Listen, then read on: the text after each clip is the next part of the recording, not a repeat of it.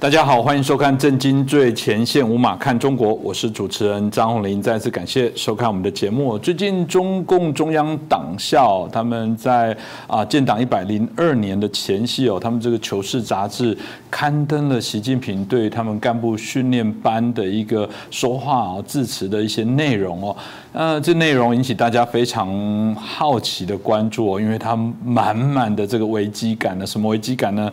习近平说，如果我们培养出来的人都不信奉马克思主义，不举中国特色主义这面旗，就会发生东欧巨变、苏共垮台啊、苏联解体那种啊故国不堪回首月明中的悲剧哦。习近平还警告说，如果我们队伍里面不能有胆小鬼啊，更不能有同床异梦、身在曹营心在汉的人哦，那充分表现出他对于亡国亡党的这些忧虑哦。哎，这很公平。其实我就发现所有的元首。的字词哦，这应该都不会骗人，也是我们讲的缺什么会说什么。那某种程度当然有一个部分是，如果是谈没有的，就真的没有；如果谈有的，你可能要打个折扣，因为有可能是吹嘘哦。所以显然这满满的这个啊，比我们台湾在谈的亡国港那芒果干芒果干哦更强烈的这个啊，习近平哦到底怎么回事？我们今天好好来谈一下。那我们开心继续邀请到台大政治系的名誉教授闵居正老师哦，来跟我们谈一下。闵老师你。你好，呃，主持人侯林老师好，各位观众朋友们大家好。这老师因为中共的洗脑一直以来都是非常非常非常的厉害哦，但怎么会这个洗脑到最后发现大家都不相信？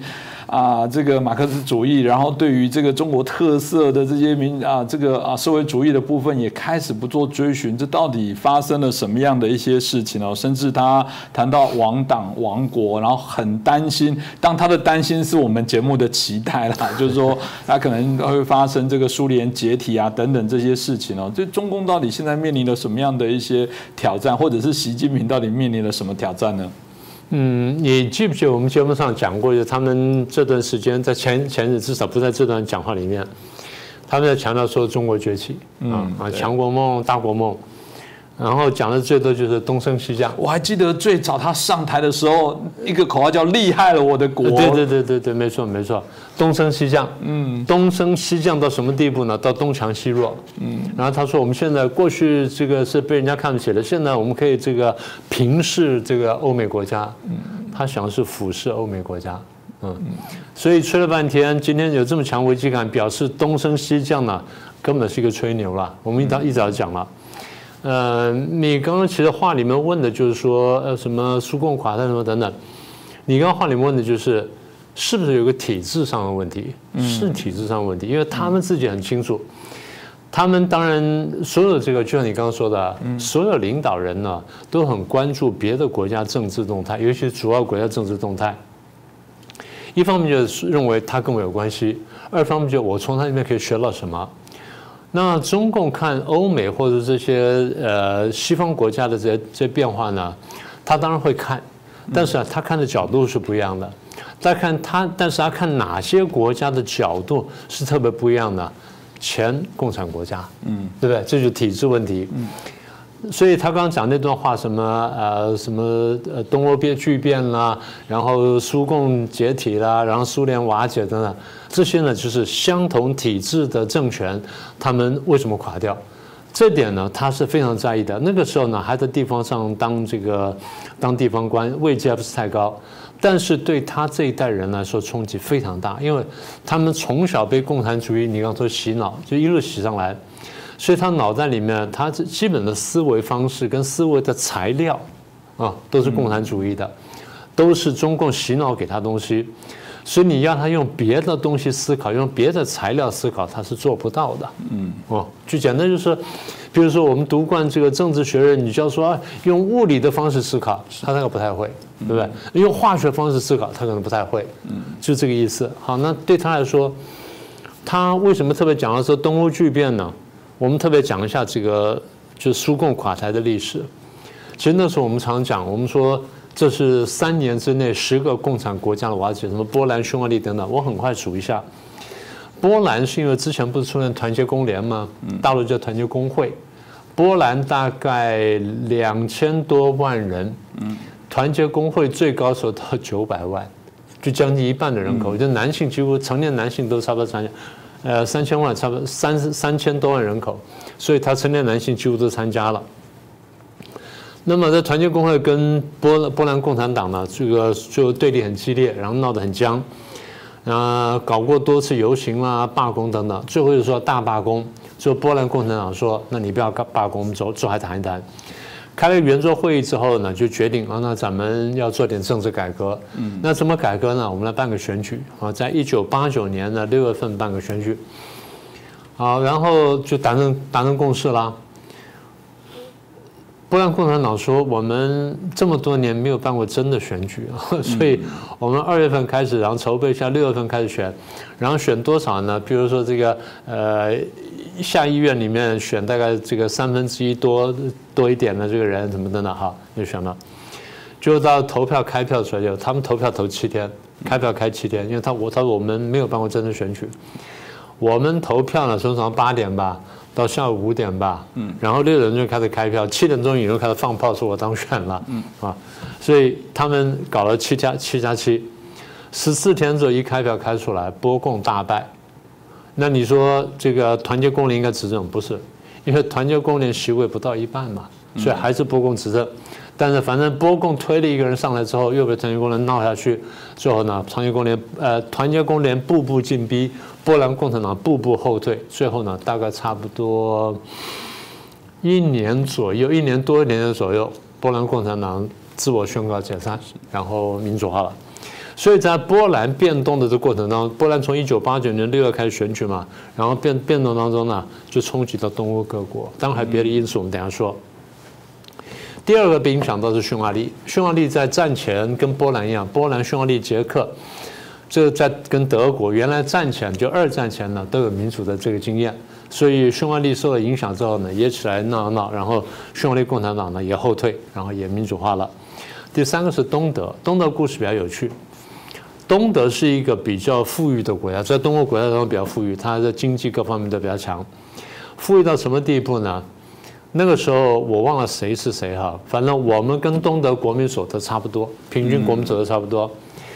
我们大概是五千五，他们大概是六千块，或者是他们是五千五，我们是六千块，就这个上下。他们有钱到什么地步呢？他们有钱到东德中产阶级可以买车，嗯，周末可以开车出去玩。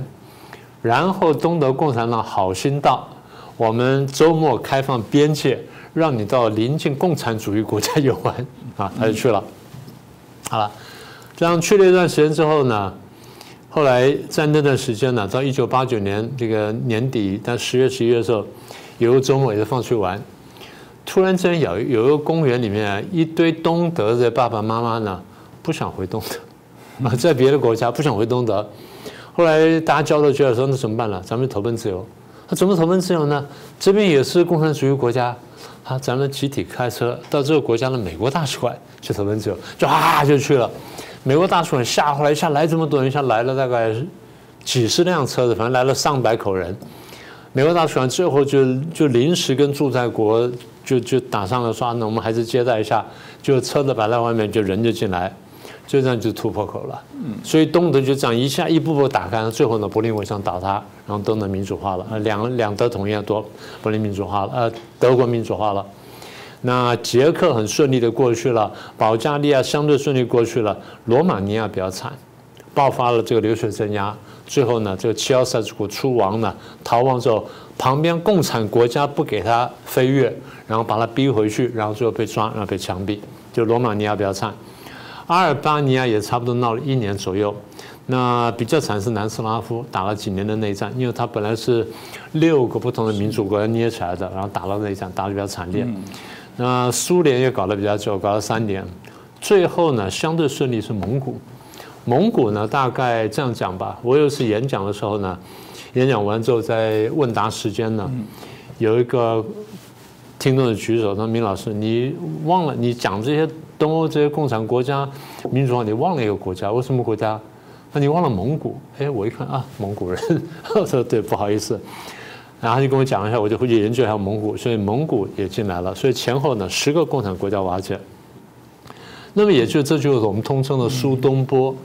所以你刚问了说体制呢，对中共来说呢，这些东欧的巨变对他来说是极大冲击。好，那再来就是你刚刚讲说苏共垮台跟苏联解体，是真的是不一样的东西。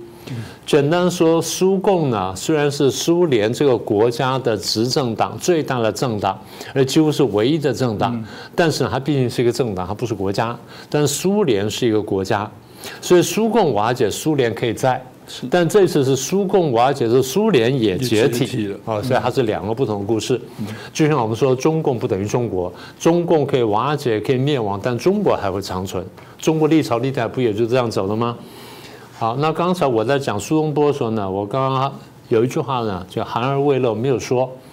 我说波兰选举呢，他们哪一天投票呢？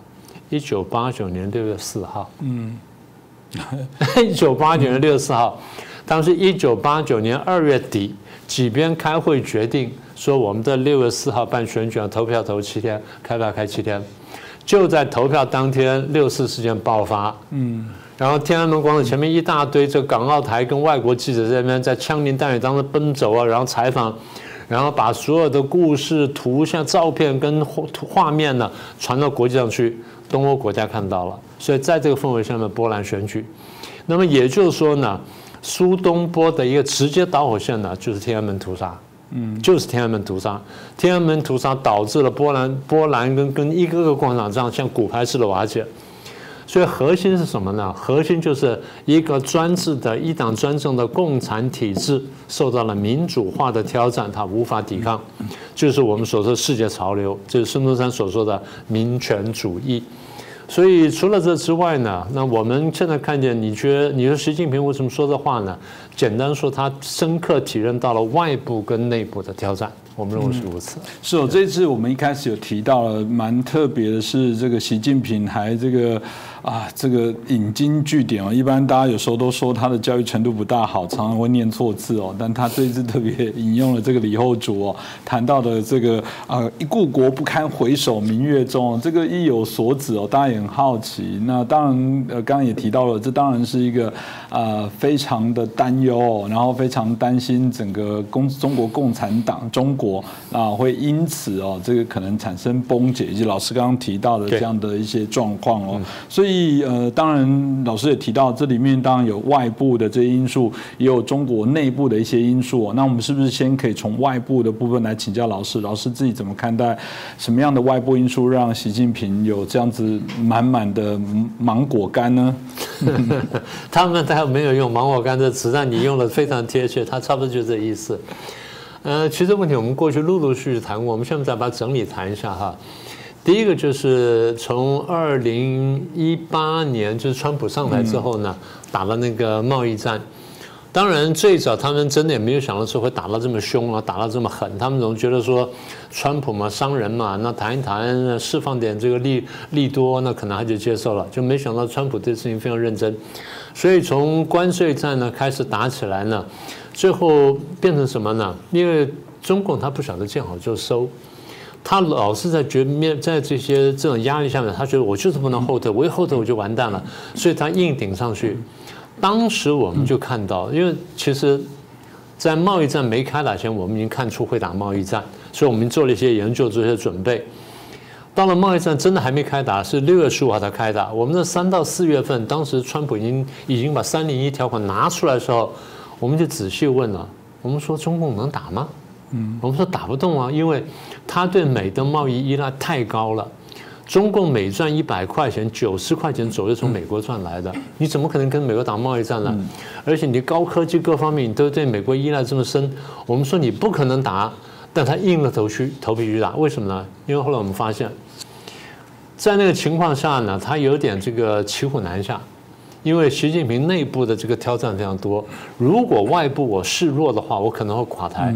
所以差不多，这个中共还没还手啊，他到六月十五号才还手，所以我们就讲，他只有一个选择。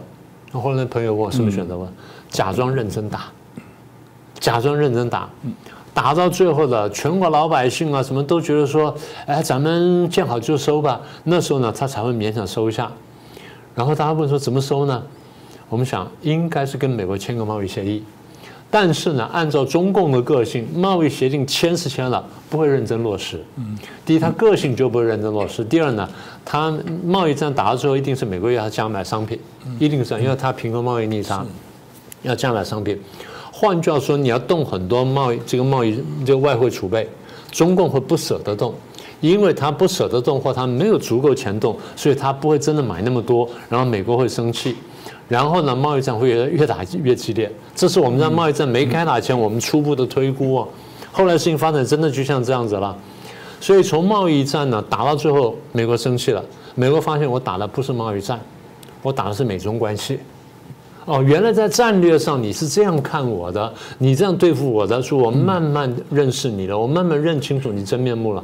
当然坦白说，我觉得川普认识中共呢还是一层层往前走的。到他真的用了那个呃新的那个国务卿啊，呃庞佩奥之后，他才认识这个问题。所以美中的关系呢，从几十年的合作呢，就变成开始这个对抗，开始竞争，然后后来走到了新冷战。然后大家说啊，他们会怎么样？我们说不会，为什么？因为他们这些经贸互赖程度太高，高到根本脱不开。所以他们会打打得非常凶，但是呢，基本上呢，除非有什么特别原因，否则是斗而不破。所以这第一块，嗯，所以从关税战呢，就引发到了这个科技战，因为打到最后，你就发现说有些东西不能卖过去，因为卖过去的时候，他他就会剽窃了，或者他他会干什么，回头来伤害你。那最后发现什么呢？我们发现是晶片，也就高科技。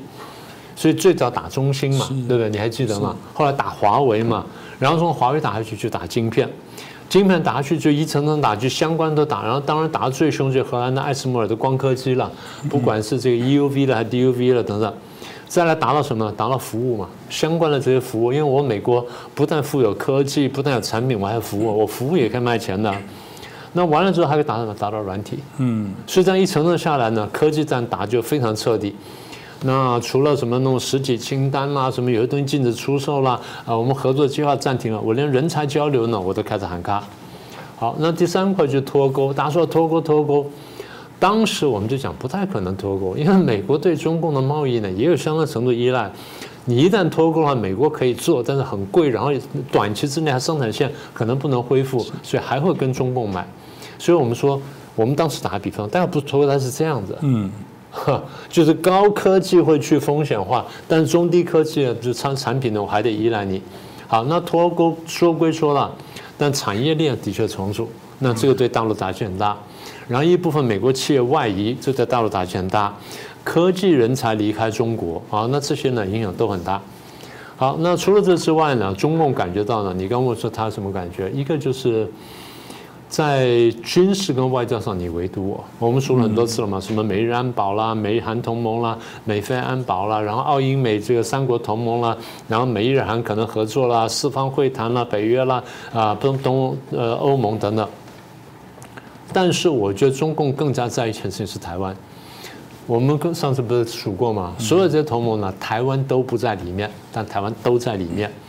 那么也就是台湾跟美国的关系，台湾跟美国的军事交流乃至科技合作跟这个安全上的合作呢，已经提升到一个中共基本上是无法忍受地步。但是呢，形势比人强，他没有没办法这个突破。那更具体就是军事演习了。我们节目上讲过很多次了，不管是多国的、多科目的，然后什么等等，然后各国的军舰来巡航亚太，甚至要常驻亚亚洲等等。但是我觉得对中共最后真的现在你觉得他有这么恐惧的一个一个原因呢，是俄罗斯败战。因为当时这个俄罗斯打败关你什么事呢？第一，他担心俄罗斯崩溃，或者担心俄罗斯真的瓦解，或者说至少普京政权垮台。专制政权看专制政权的，因为中对中国来说呢。我虽然不完全依赖普京，然后也不完全依赖俄罗斯，但是兔死狐悲。哎呀，他倒下去之后，我真的是孤立，对不对？所以他心常会会觉得说是觉得不安的。然后他发现说，哎，原来我挺俄罗斯被人家看穿了。好，这第一块。第二块就是。俄罗斯战败呢，凸显了我的外交孤立。我前面的战狼外交，大家已经不太高兴了；我大力建军，大家不太高兴了。那现在我挺这个俄罗斯呢，又被人家看懂了，所以俄罗斯垮了，那我外交就更加孤立了。那我觉得中国最后更加害怕，就是俄罗斯打了败仗之后呢，大家觉得说啊，那边不是问题了，好，让我们来对付中共吧。我觉得他最后担心的是这个问题，它变成唯一的假想敌了。因为呃，老师之前也谈很多，以前呃，为什么美国跟中国走得很近，很重要的部分是想联中制恶。那呃，习近平谈内部的部分，这个是让我们比较难以理解，因为外部的确他无法控制，他这种战狼外交到处惹是生非，当然早晚会让人家生厌，这我们都可以预期。但是呢，内部的部分从二十大后，我老师我们不是常讲说他已经独揽大权，所有都是他的。对，定于一尊呢？对，定于一尊了。那那他还有什么内部的隐忧？到底我们谈到刚刚提到内外部的问题，让他满满的这种啊，很很担心的这种亡国感哦，或者亡党感，可不可以请老师讲一下，他内部的压力到底来自于哪里呢？嗯，我觉得基本上就是经济社会政治三大块嘛。那大概经济是最最突出的，因为过去呢，中共在改革开放以后呢，它的合法性基本上建于经济发展。也就老百姓生活慢慢改善的时候，大家就算了，好好，我们就就这样下这样过下去吧。然后这个之前呢，我们已经看见，那习近平他们运气比较不好。其实这个胡锦涛跟温家宝呢，在后期的时候已经碰到这个问题。什么问题呢？就是一个国家经济发展它有一个弧线上去，有一个曲线上去，到一定程度之后呢，你所有这条件呢用的差不多之后呢，你这个曲线就走平，甚至会往下走。这就我们说这个。工业发展的这个红利，那不管是这个劳动力啦、劳动力成本啦，或者说什么这个呃交通啦、水电啦，然后原材料啦、土地这等等，能慢慢垫高，所以这个东西是是没办法跑不掉的。但是呢，我觉得这几年呢，有有些内外的错误政策呢，使它这个本来应该是走平或者这个缓本来可以缓步上升或走平的曲线呢，突然间大幅下滑。嗯，这几个是比较严重的，一个呢是香港。啊，再来内部呢，就是一个是疫情，疫情啊，你就算好好处理啊，都会伤害经济。你看欧美各国就知道了，你这么好的处理都伤害经济，台湾这样好的处理都伤害经济，更何况你相信你的，你迷信你那种做法之后，所以大陆死伤非常惨重。这个点有机会我们将来详细说。所以这个当人口大量死伤，然后这个也真的直接打击到商店能不能开门的时候，那这个你经济一定受到影响。请各位注意啊，就在我们今天做节目的时候，请各位注意看，中国很多高官的公共场合重新戴口罩了，习近平也重新戴口罩了，表示疫情反扑哦。所以大家不要小看这件事情，这第一点。第二，我刚刚讲，你的面对的疫情啊，你的政策如果对的话呢，都已经很吃力了。嗯，更何况政策错误，全世界都知道清零政策是错的。那你如果说在这个时候，你再这样去强力清零啊，硬要去风控，最后结果什么呢？你是加码重创经济，你你已经很惨了啊，再加码。第二个，第三呢，我们讲中共的经济发展呢，对外贸依赖比重呢要超过三成。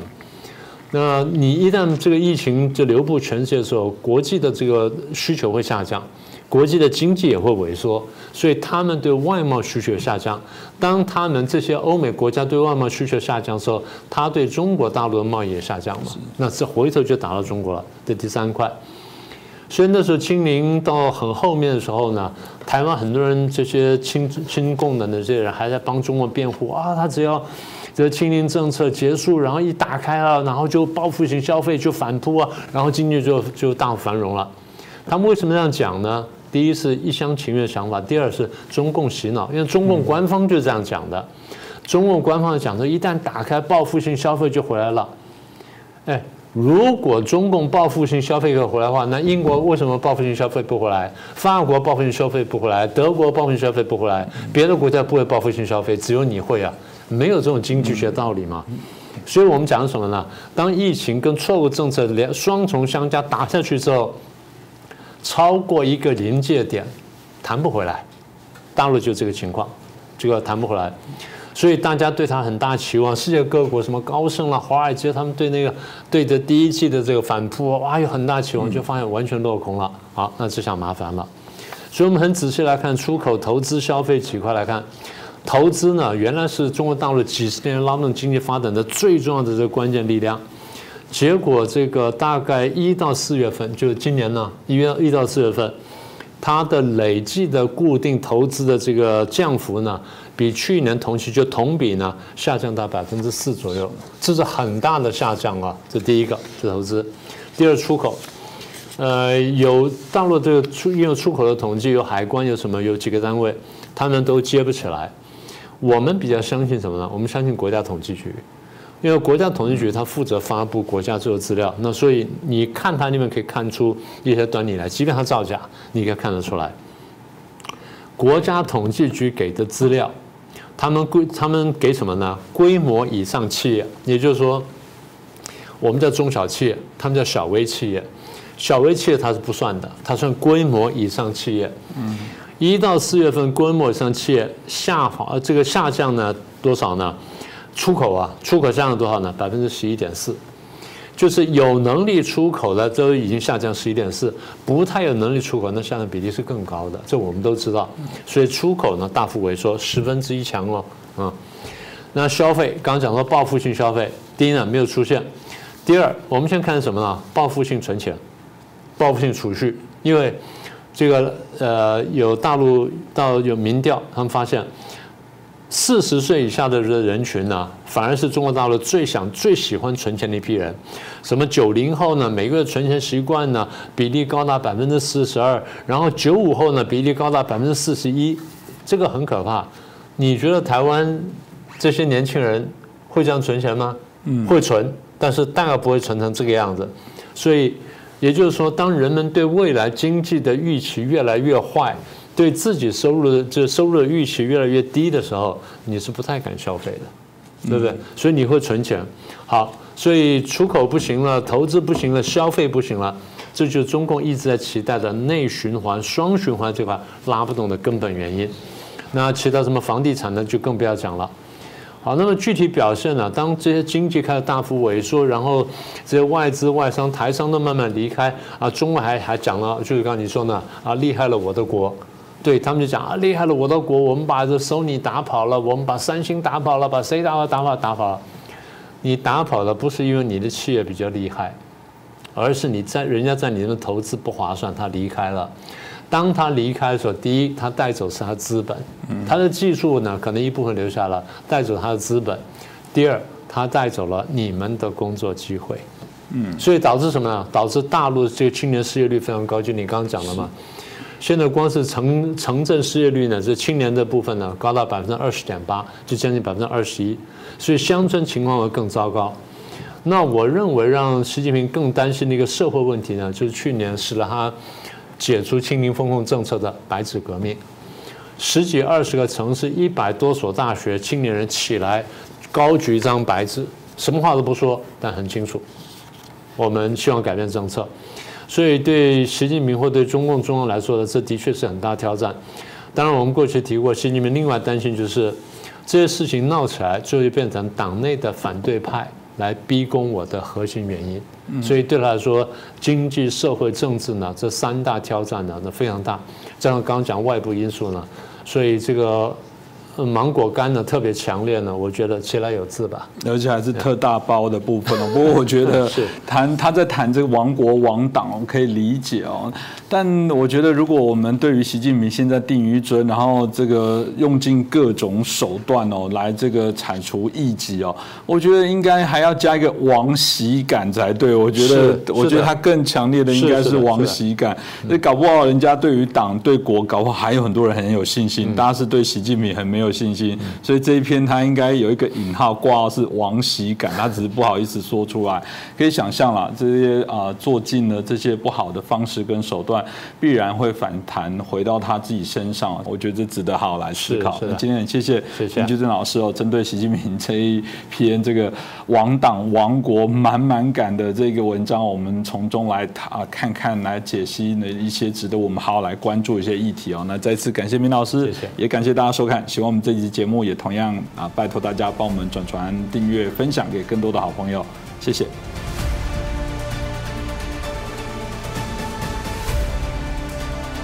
而且我们现在怕什么？我们怕会有大饥荒。就就我们真的怕有大饥荒。老师刚刚当提到，就我刚刚讲经济延伸的这些问题，我们谈的苦日子这个。不过我就说我怕的苦日子是那种政治清算，因为他就开始会。更不安心，有草木皆兵。最近有几个迹象，我们不确定。所以他会不会抓人抓得更凶或干嘛？所以要要说我们担心的那种苦日子或中国人民还不是经济上，所以我说这一波的苦日子可能是另外一个在政党清算的大清洗。如果这样来讲，那那真是刀光血影的部分会。但是我们现在看到另外，我刚刚讲说，我们担心是饥荒，嗯，因为有几个讯息还不明确，下次看是不是能谈一下。好。因为他已经不是在禁那个吃大胃王什么东西，禁止了，就禁了。开始在做这些禁止。对啊。对。各位震惊最前线的好朋友们，我是主持人张宏林，欢迎订阅我们的频道，也记得打开小铃铛，掌握最新节目通知，让精彩评论不错过。更欢迎留言、转传影片。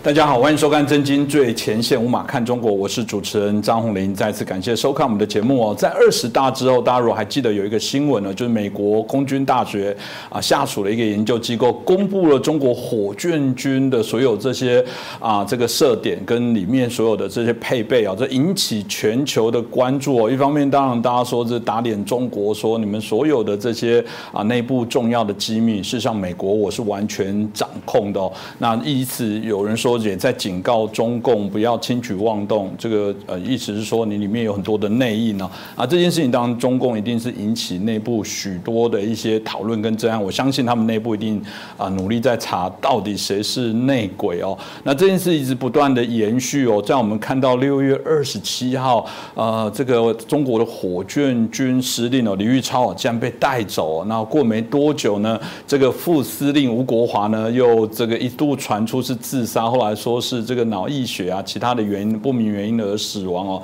这引起大家认为说这支号称在部队口号要绝对忠贞的火箭军到底怎么了？因为如果你了解中国来说，应该说全世界的一个军武的趋势来讲啊，这些战术战略的飞弹都非常重要。从最早炮兵的时候，毛泽东就说我们要具有这个核弹啊，我们才能这个不被人家欺负。到这个啊后续我们看到历任的这些啊重要。总理也都提到类似的说法，包含习近平也谈到说，这个是一个非常重要，这也是他们在谈到国家安定或者国家军事装备展示的重要的基础哦。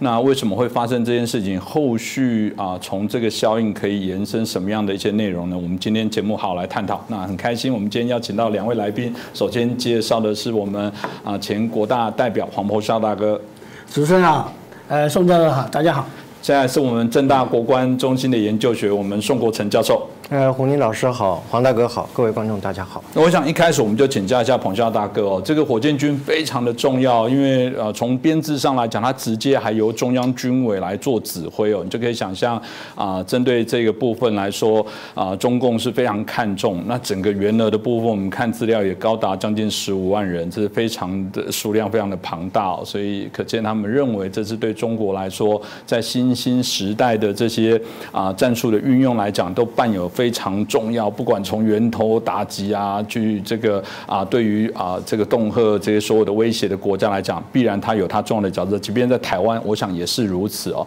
那我们看到，除了刚刚所谈到的啊现任的司令还有副司令这个意外的这些死亡，我们看到其实在之前哦啊两任的这些副司令同时也一样有被做一些相关约谈哦。那可能也许是上次哦啊这个所谓的啊美国空军大学的资讯资料的。一些泄露，后续有关哦。不过这一波整数或者是查找这么高的将领哦，到底会引发什么样的一些后续的问题哦？这是不是显示呃火箭军内部的所谓的绝对忠诚，或者它有可能会产生啊在军方或者包含习近平地位的可能的一些影响？这部分是不是请教一下彭教大哥？是的，火箭军原来是中共的所谓的二炮，那么。这个改组以后叫做火箭军，那么的这个名词听起来当然是非常的这个呃有威慑力。事实上，这火箭军就是中国最主要的战略威慑的武力。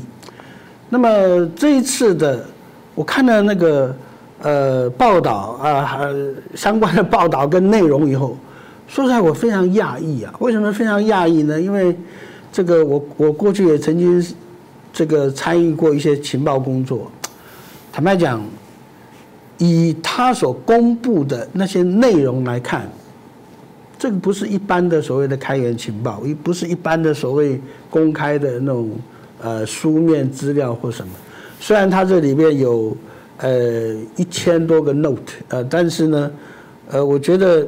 他的很多 note 并没有真正的注明出处啊，所以说，我觉得它是一份完整资料作为根据，然后再加上一些附属的一些资料，然后做一番的整合。不过呢，从这里，这个当然是很显然的，在火箭军里面有泄密现象，因为他的资料太详尽了，除了说。这个每一个基地啊，甚甚至于这个基地啊有多少人啊？呃，主主官是谁啊？甚至于连连那个呃伙夫兵都有。这个这个说实在啊，能够这么详细的，只有在什么所谓的高阶司令部，就是火箭军的这个最高的指挥这个部门才会有这样的资料。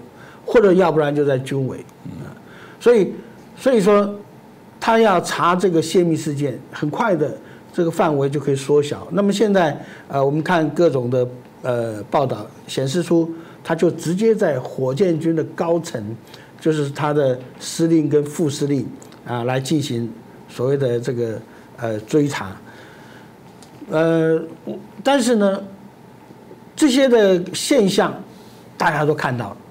不过，我觉得更重要的是它的外溢效果。什么叫外溢效果？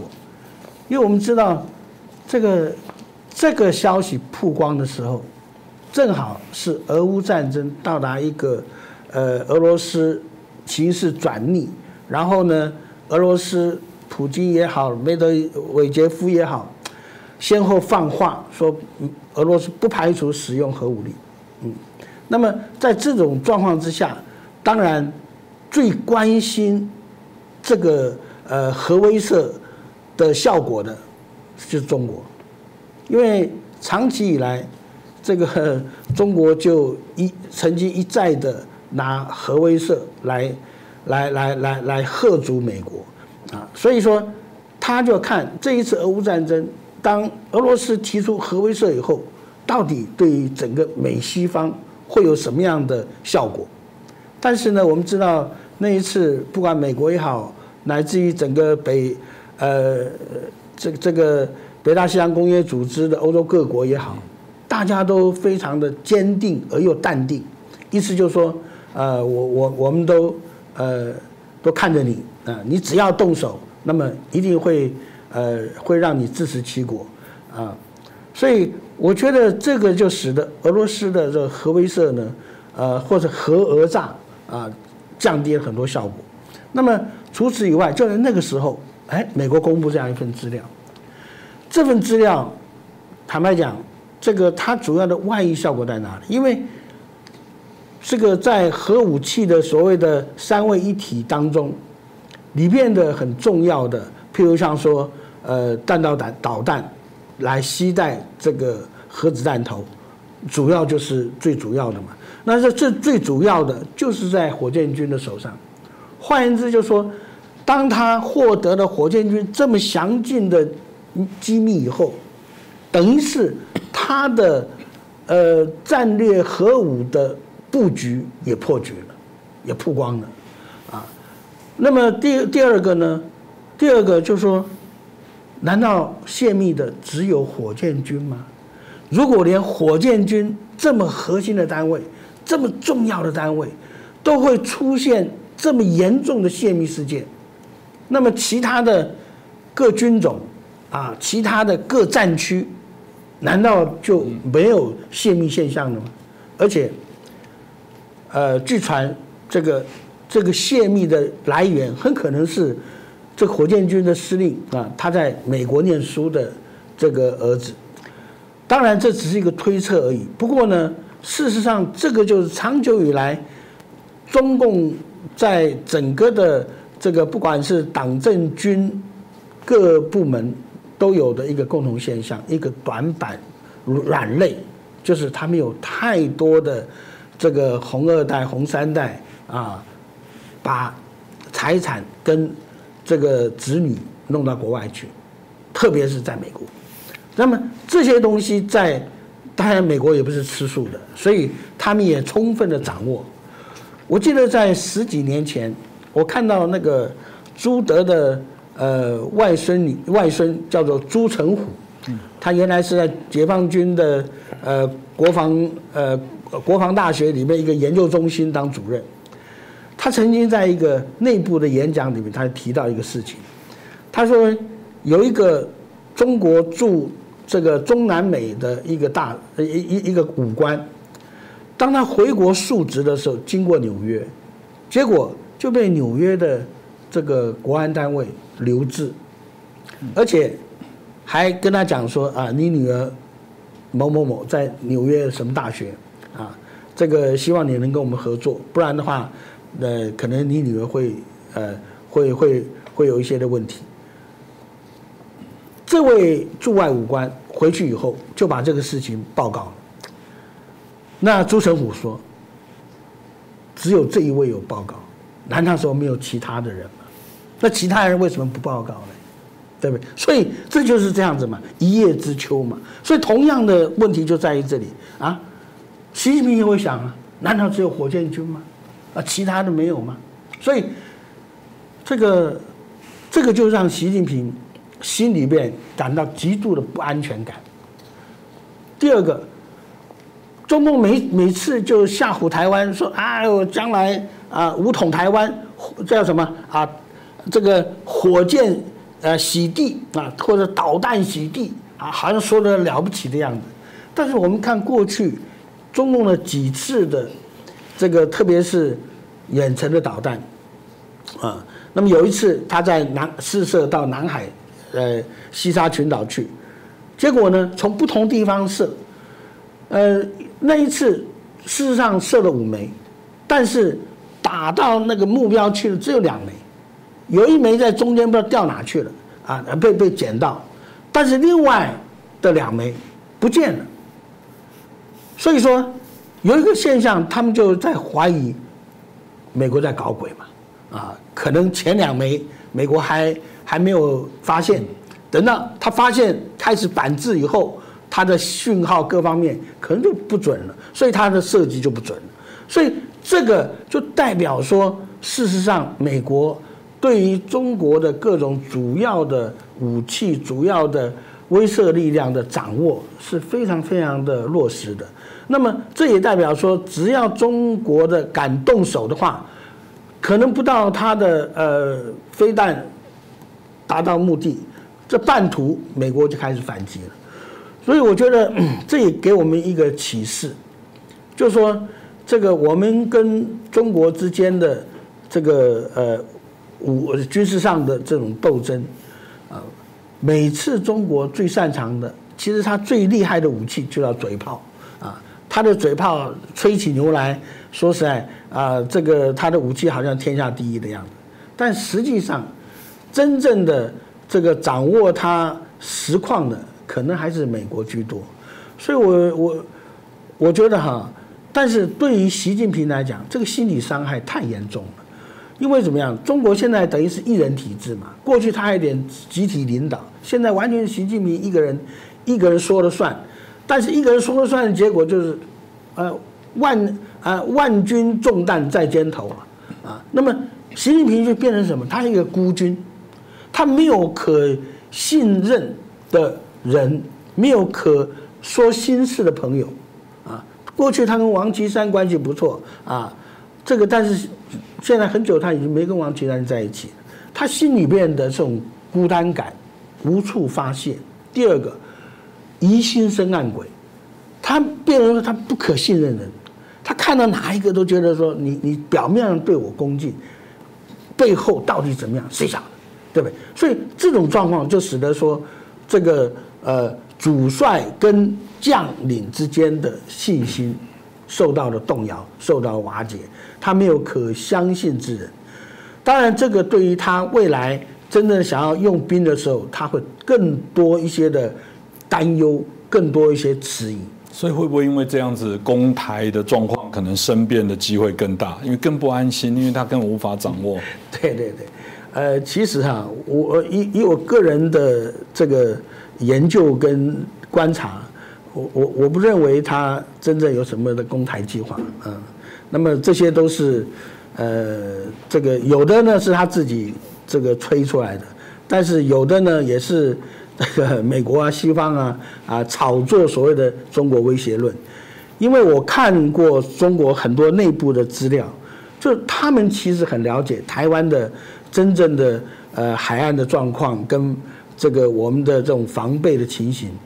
以中国目前的不管是零呃零七五或现在正在发展中零七六或之前的零七二。坦白讲，他完全没有足够的能量来对台湾进行这个呃所谓的登陆作战。那么，所以在这种状态之下，他本来他的攻台只不过是一种姿态啊，这是一种所谓的攻击性防御啊。那么，他更主主要的，譬如他的海军的发展，它主要发展什么？主要是针对什么？针对南海，因为南海才是它真正的生命线。啊，南海掌握了这个呃中国的主要的这个供应线，更更主要，他只要掌握南海以后，台海问题自然解决。那么南海没有掌握，光针对台海，呃，付出代价很大，但是收获很小，失败的几率很高。所以他本来的希望是说，悄悄的发展海军，然后把南海啊蚕食鲸吞，慢慢的吃下来。所以在这种状态之下。当然，使得他未来啊，我看在习近平有生之年，大概都不太可能起心动念真的对台湾怎么样。尤其经过俄乌战争啊，看到普京这么的这个狼狈的下场以后，我相信这对习近平一定有非常切身的这种呃。身同感受的这种教训是哦，现在普京这个俄罗斯的遭遇哦，那同时谈到内部的这些军方的人心无法掌控的一个状况之下，呃，当对啊习近平来讲，这个应该是腹背受敌哦，但他总是一个人的武林还是很寂寞嘛，就要找一个人来陪伴，所以刚刚这个彭教大家谈到了。呃，普丁跟习近平这对哥俩好哦。那从习近平二零一二年上来哦，他们相互会晤哦，已经高达四十次以上哦。但我们在前一阵子看到啊，俄罗斯内部的一个变化。那这时候当然大家各国，包含金正恩啊，包含土耳其的总理都是相去电慰问。但大家就看，哎，习近平反而都没有动作啊。虽然后来因为在国际的场合上有碰面，大家都说，那他们是不是交情不大好了？是不是现在看到的这个普的一个现况哦，习近平准备要丢下他，还是他有道义的责任？因为觉得自己站在这个啊峰顶上，这个太寂寞了，应该找一个人来陪伴，所以两个人会互相扶持下去，真的吗？会持续的这么走吗？国珍老师，您怎么看呢？呃，我以前就曾经说过啊，这个普希之间呢，其实是一种假朋友的关系啊。呃，你看，在这个普希会在莫斯科的时候啊，呃，习近平就是猛眨眼嘛，哈。啊然后普京就是猛抖脚的哈，呃，这其实呢不是一个真正的好朋友应该表现出来的肢体语言啊，呃，所以这种关系呢，所谓的假朋友呢，其实就是这种相互利用啊，然后见异思迁，最后呢有难的不同当的啊，是这样的一种关系啊，呃，所以就是说未来这个发展呢，就是必然是叫什么树倒猢狲散啊，呃，如果我要用一个很通俗的台语来说的话。叫做什么东西？水狼够睡眠了啊，就是这个意思啊。呃，但是我这里来讲一个心理学上的一个概念啊，叫做蛙化效应。蛙是那个青蛙的蛙啊。呃，这个故事是从哪里来？是从那个青蛙王子的故事来的啊。就是说那个青蛙啊，它有时候鼓起鼓气起来的时候啊，这个肚子很大，然后雄赳赳气昂昂嘛啊。呃，所以大家把它称之为王子嘛，哈，你看中共早期的时候，呃，不就把这个普京当做王子嘛，啊，呃，说这个俄罗斯是社会主义的老大哥啊，然后说普京是什么东西啊？普京大帝哦，什么叫大帝啊？就跟那个凯撒宁大帝还彼得大帝是啊并驾齐驱的啊，多么崇拜这个王子嘛啊！就没想到这个王子本身呢很不争气啊，仗也打不赢嘛，还来了一个什么瓦格纳兵变嘛啊，所以他气就消掉了，就变成一只怎么样，满身都是皱纹的癞蛤蟆啊。呃，所以现在就是说很贴切的来形容中共对于呃这个普丁的一种情感，就是一个怎么样由这个王子变青蛙的这样的一个缩水啊，变得整天只会呱呱叫的一只青蛙的这样一种状态啊。所以这个蛙化效应，呃，它不是很通俗哦，它是一个很正规的心理学的概念啊。这个就是现在所说的我所说的蛙化效应，这是我讲的第一点啊。第二点，我们就从战略学的角度来看啊，呃，两个国家为什么会结盟？然后结盟之后后来会瓦解，它的因素是什么啊？它有一个重要的一个前提，就是说，呃，双方具有一个共同的敌人，而且认为呢，我们可以共同打败敌人啊。如果我们认为我根本打不赢，就不会有结盟嘛啊。呃呃，所以如果说呃呃这个结盟当中里面，联盟当中里面打不过敌人，反而被敌人打败了啊，那么这种联盟的关系就会怎么样走向瓦解啊？呃，在俄乌战争的初期啊，我相信普京是某种程度的受到了呃这个习近平的怂恿或者是暗助嘛啊，大哥你先上，我小弟随后跟上来啊，有这样的一种怂恿的作用啊。呃，其实当时中共啊打的如意算盘是什么东西呢？就是想用利用俄罗斯啊来消耗北约，包括美国的一个力量。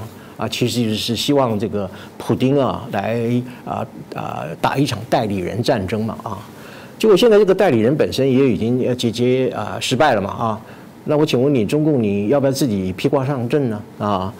呃呃，另外一方面呢，就是说是呃现在在这样的一个这个俄罗斯的这个俄乌战争这种节节败退的情况之下啊，呃，你现在还要不要继续高喊所谓的啊中俄合作无上限呢？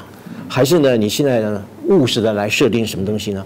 中俄合作停损线啊，这是我讲的第二点哈。